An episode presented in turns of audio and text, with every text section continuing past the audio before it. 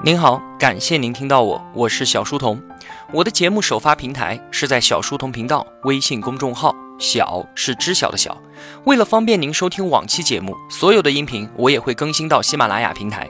如果想与我们互动交流的话，请在微信公众号内回复两个英文字母 QQ，我会把交流群推送给您。小书童将常年相伴在您左右。今天的这一期节目是解读把时间当做朋友的最后一期。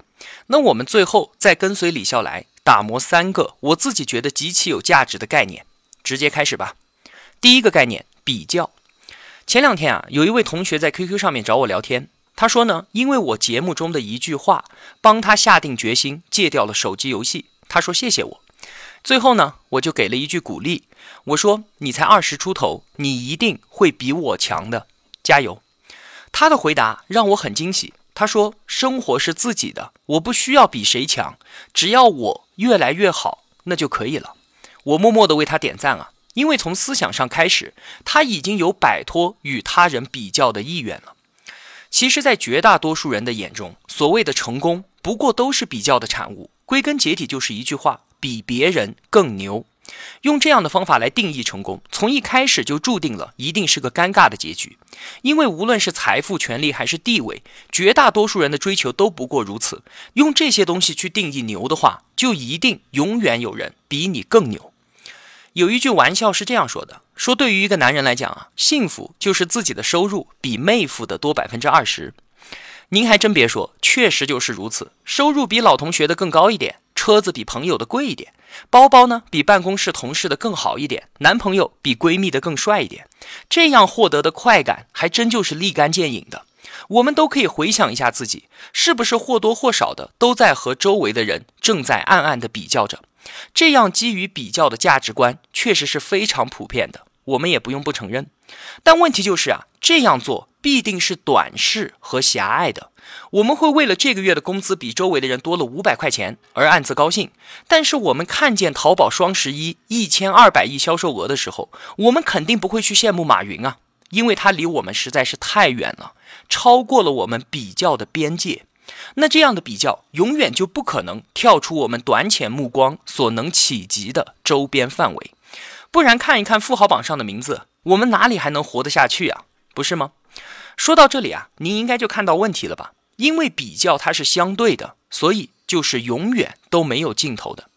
那对那些把自己的幸福和快乐建立在与他人比较结果之上的人来说，就算产生了快乐和幸福的感觉，也肯定是昙花一现，因为总会有人比他们更加的貌美、收入更高、权力更大。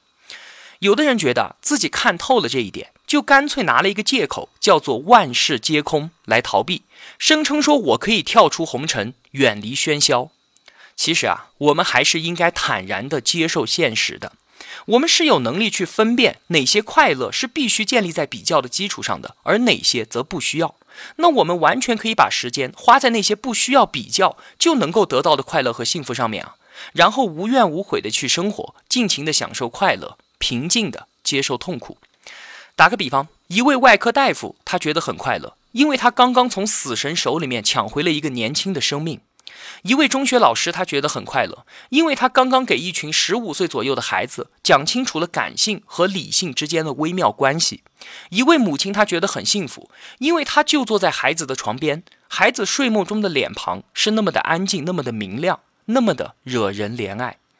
其实，刚才那位同学说的话，就是我想说的。我不需要比谁强，我只要越来越好，那么就可以了。比成功更加重要的，叫做成长。如果说成功一定要和别人比较的话，那么成长就是和我们自己比较。今天的我和昨天的我来比，这对我们来说意义更大，也能够带来更加踏实的幸福感。时间会一如既往的流逝，但是采取了这个方案的人会惊讶于自己生活的改变，其中每一分钟、每一天、每一年的时间质量，由于对幸福的追求和感知的差异，竟然会变得如此的不同。那如果说我们不能够舍弃比较的价值观，自然就会掉入另外一个陷阱，就是不断的寻求自我证明，挣扎着想要证明自己给别人看，让自己显得足够的好。但是这样做恰恰是浪费自己生命的行为，因为如果一个人他本身就是出色的，那人家肯定会看到的。而如果一个人他本身是平庸的，却想尽办法证明自己其实不平庸，那在别人看来，只不过就是一个小丑而已啊。首先，我们要认清楚一个事实，就是很多时候我们自以为比周围的人要强，这只是一个错觉，这是一种普遍存在的人类心理倾向，叫做自立性偏差。比方说，当一个团队成功的时候，几乎每个人都会倾向于把成功归因于自己的贡献；而当一个团队失败的时候呢，几乎每个人又会倾向于把失败归结于他人的过失。其实啊，我们人类普遍的并不自知，有时候甚至是不自知到离谱的地步。有一个调查是这样说的：说绝大多数的司机，他们都坚信自己的驾驶技术处在中等水平之上。那么同样的，如果我们给自己的相貌打分的话，十分是满分，最后我们会笑着发现啊，能够看到的最低分竟然是六分。大家都会觉得我自己的相貌就是在中等水平之上啊。那因为这个自立性偏差的存在，就算你真的比别人强那么一点点，但是别人也是真的察觉不到啊，因为他们同样也觉得自己要比别人强，所以啊。不用花心思和时间去想办法让别人承认你强了，这几乎是没有办法做到的。如果你非要想不开，一定要这么做的话，那么请记住一件事情：你比别人强一点点根本没有用，只有你比别人强很多很多的时候，那才行。其实呢，思考了这些问题以后啊。有益于锻炼我们心平气和的能力。反正别人如何认为、如何评价，本来是不会影响一个人所处的状态的。但是如果为此开始心烦意乱，甚至做一些无聊的举动的话，那么他已经被别人所左右了，这是相当可悲的事情。好，摒弃比较的价值观是今天打磨的第一个概念。第二个概念叫做灵感。我之前在说任务并行这个概念的时候，我就提到。当时我说啊，把一个任务挂在自己大脑进程当中的时候，就会有意想不到的收获。因为我在写节目文案的时候呢，经常都会被其他的事情打断。但是即便被打断了，文案这件事情一直挂着，它就会自动收集一些信息。那我再回来继续写的时候，反而会更加的顺利。我说这算是所谓的灵感吧？它本来就是在你大脑中的东西啊，它不是被找到的，而是被唤醒的而已。灵感。从来都不是一个莫名其妙就能够意外降临的惊喜。那我们就接着这个话题往下面说。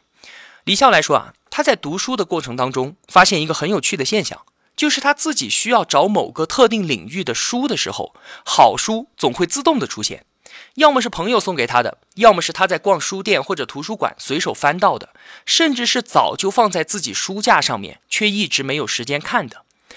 但是我们想啊，这些好书。真的是自动出现的吗？其实呢，在你确定了一个方向之后，对特定的信息就拥有了相当的注意力，能在原本杂乱的信息当中找到之前注意不到的好东西。这个道理叫做鸡尾酒效应，就是说啊，在鸡尾酒会上面，所有人都在三五成群的聊天，说话的音量也都差不多。你在这个酒会上面，除了与你交谈的这个人的说话声音，其他的声音都是被自动的忽略掉的。但是如果突然有一群人的谈话中提到了你的名字，你就能瞬间的捕捉到那个声音，即便这个人离你比较远，这个声音都好像是冲进了你的耳朵一样。而奇怪的是呢，在此之前，那个说你名字的人一直都在用同样的音量，在同样的距离外与别人交谈，但是你根本就听不到他之前在说什么。这就是我们对自己名字一直都保持着相当的注意力，那么之后就对特定的信息拥有了捕捉能力。我在节目里面啊，经常都会说到一些超越书本的内容，那也并不是因为我本来就知道这些东西，而是因为我要做节目，我只是聚焦了我的注意力，发现、寻找到了这些素材而已。用这样的观点来看那些所谓的博学的作者。也就并不见得他们都是在什么都知道了之后才把他们知道的东西写成书的，他们很有可能是为了写出来才去搜索和积累的，并发现了那些令我们惊奇的内容，所以我们今天才会有“文章本天成，妙手偶得之”的感叹。反正我对这件事情是深有感触的。那么，从科学的角度来解释这个问题，就是我们大脑中的灰质里面所储存的各种信息，只有很少的一部分是被有序的存储起来的，一般都不会超过百分之十二。那这一部分呢，被我们称作有意识的；而更多的信息呢，则是以碎片的形式无序的存储起来的，甚至很难通过主观意识直接的调取出来。那这一部分就叫做潜意识部分。随着信息量的增加，大脑就会因为需要而主动的生成新的灰质细胞，这就有了我们所说的融会贯通的现象。就是那些原本貌似不相干的信息，现在他们有机会被联系在一起了。所以啊，所谓知识渊博的人，就是那些大脑中存储的信息量足够多，并且融会贯通的人。那么就不用再相信什么突然闪现的灵感了。灵感的出现，它只不过是从量变到质变那一瞬间突然绽放的铁树之花而已。有一句戏谑的话是这样说的：“他说，妓女从来都不靠性欲来接客，那作家同样也不靠灵感来写作。”我们的生活中啊，所有的有所成就，本质上也都是一样的。先用相当的时间和精力去锁定一个目标和方向，再投入比更多时间还要再多一点的时间。当时间陪伴你足够久的时候，它自然会给你的耐心相应的回报。那不明就里的人就会说那是运气，那是走了狗屎运的人才会有的天赐灵感。但是我们却知道，如果那回报真的来了，它只有一个名字，叫做必然。这是第二个概念，灵感。最后一个概念，节奏。李笑来说啊，我们应该把自己的生活节奏调得慢一点。他在三十二岁的时候开始有规律的去健身房锻炼身体，这件事情一直坚持到现在，并不是因为什么毅力，而是因为他的恐惧。因为当时他得了中度的脂肪肝，健身房的会员制度呢，其实就是在玩对赌。之前我们也说过了，就是赌你不会去，而确实他们也赌对了。结果比我们以为的还要少，就是一家健身房常年坚持的会员人数不会超过总数的百分之二。那健身房的老鸟们，如果看到哪个人摆出一副认真的表情在锻炼身体，那他们都会忍不住在心中发笑，因为他们知道啊，这是一张几乎注定再也看不见的脸。那在那里怎么能够看出一个人是坚持了很久呢？最简单的方法是看身材，而最有趣的方法呢，则是看他们的表情。那些脸上表情是平静、是从容、是放松和专注的人，他们会做很长时间的准备运动，有规律地完成当天的锻炼，并且再补上相当长时间的放松活动。像这样的人，就是长期坚持下来的人。而观察那些无法坚持下去的人呢？尽管每个人来到这里的愿望都是美好的，但是很多情况都是最初的时候一下子练得太猛了，猛到任何人都坚持不下去的地步。比方说跑步，他们一上跑步机就玩了命的跑，没有十分钟啊，已经上气不接下气，无法继续了。而事实上呢，有氧运动它需要持续三十分钟以后才能大量的消耗脂肪，那他们这样的跑法永远是瘦不下来的。他们自己感觉到的累，还会给他们造成一种我一直在努力的幻觉。所以啊，我之前聊到运动这个话题的时候，我就说，请把坚持这两个字从我们的字典里面删掉。会给我们带来巨大痛苦，需要用我们的意志力去强迫自己坚持的事情，绝对绝对那是不可持续的。如果你想选择一项运动的话，那么就一个标准：你是不是能够持续的做一辈子？如果不能，那么还是算了吧。我自己啊，我也尝试过很多的运动，像是去健身房，像是户外跑步，或者是跳绳。但是每一次到换衣服要开始的时候，我都明显的感觉到我是在强迫我自己，因为那个过程实在是太痛苦了。结果就是最多一个月根本就坚持不下来。现在呢，我的选择是每天去游泳，每次泡在水里面的时间并不长，不会超过半个小时。时间一到，马上就起来，过程一点都不痛苦，而且游完泳洗个澡，每一天都是干干净净的。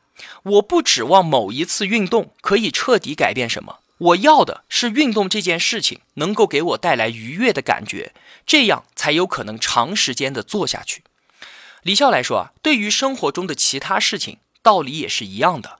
很多人之所以无法持续的做下去，是因为他们的计划都是些超人计划，都是不可能完成的任务，像什么每天背两百个单词，每天写五篇英语作文之类的，这样高强度。对于刚刚起步的人来说，每次都需要巨大的毅力压迫自己去坚持。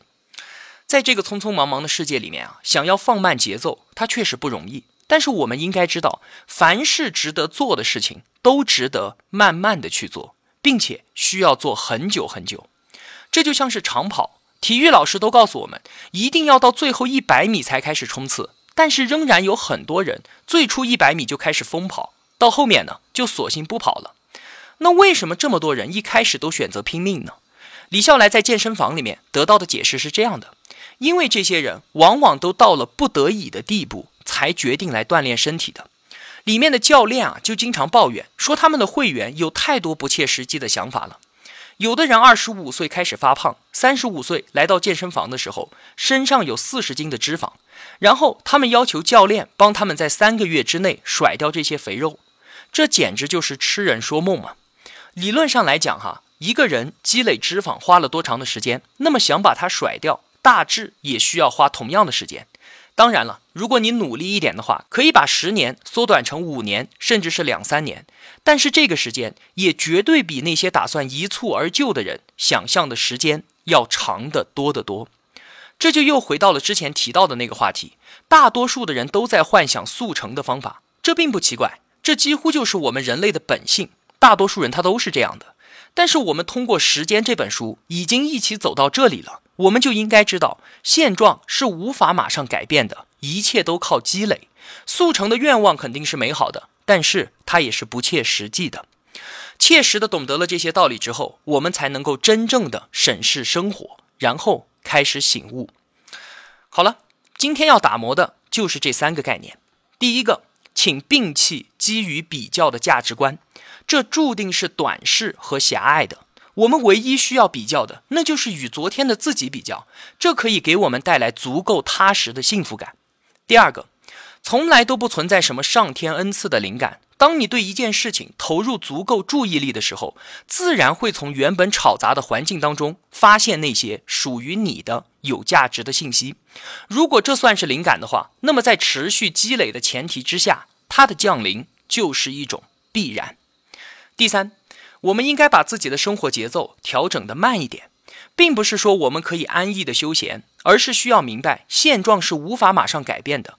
任何有价值的事情都需要长时间的去做。如果每做一次都需要动用自己的意志力才能强迫自己完成的话，那么这件事情它一定是不可持续的。这也就意味着失败那是早晚的事情。我们需要投入比自己以为需要的时间还要更多的时间，所以别着急，慢慢来。那在这期节目的最后呢，我想引用两位大佬的一番话送给您。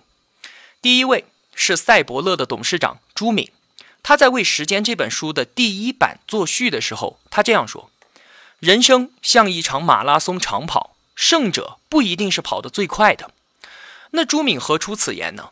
他从1990年开始创业，创办了美国网讯公司。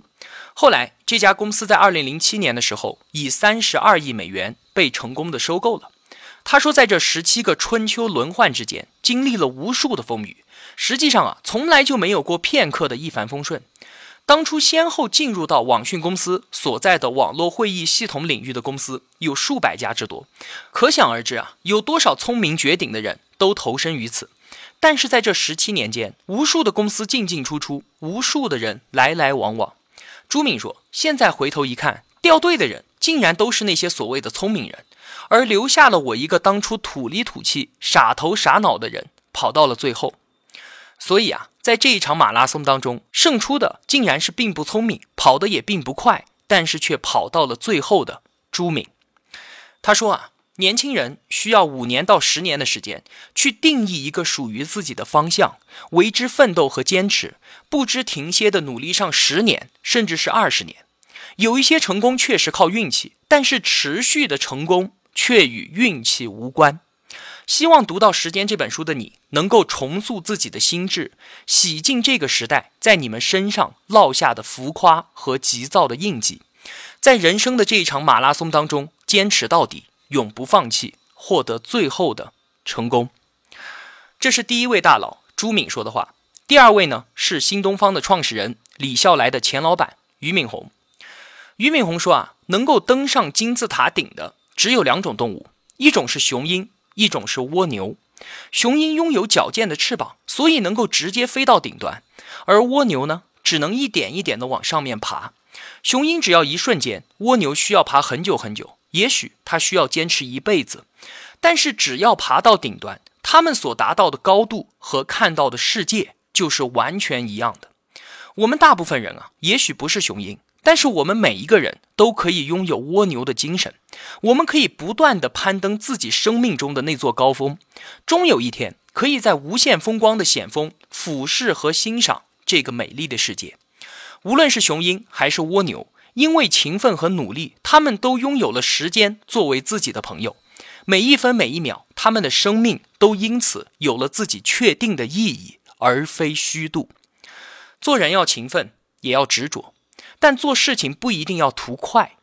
马跑起来可比骆驼跑得快，但是骆驼一生所走过的路却是马的两倍。人的一生是奋斗的一生，但是有的人一生过得很伟大，有的人一生却过得很琐碎。如果每天庸庸碌碌，没有理想，从此停止进步，那么我们未来的日子堆砌起来将永远是一堆琐碎。而如果我们有一个伟大的理想，拥有一颗善良的心，那我们一定能够把很多琐碎的日子再堆砌起来，变成一个伟大的生命。好了，把时间当做朋友这本书的解读到此结束。谢谢你们陪我走到了这里，各位时间的朋友，我要开始准备下一本书的解读了。您想听哪本书，也可以在本期节目的评论区告诉我。之后的路，我们依然相伴同行。如果我的付出对您有帮助的话，也希望您愿意帮助一下我。一个人能够走多远，关键在于与谁同行。我用跨越山海的一路相伴，希望得到您用金钱的称赞。我是小书童，我在小书童频道与您不见不散。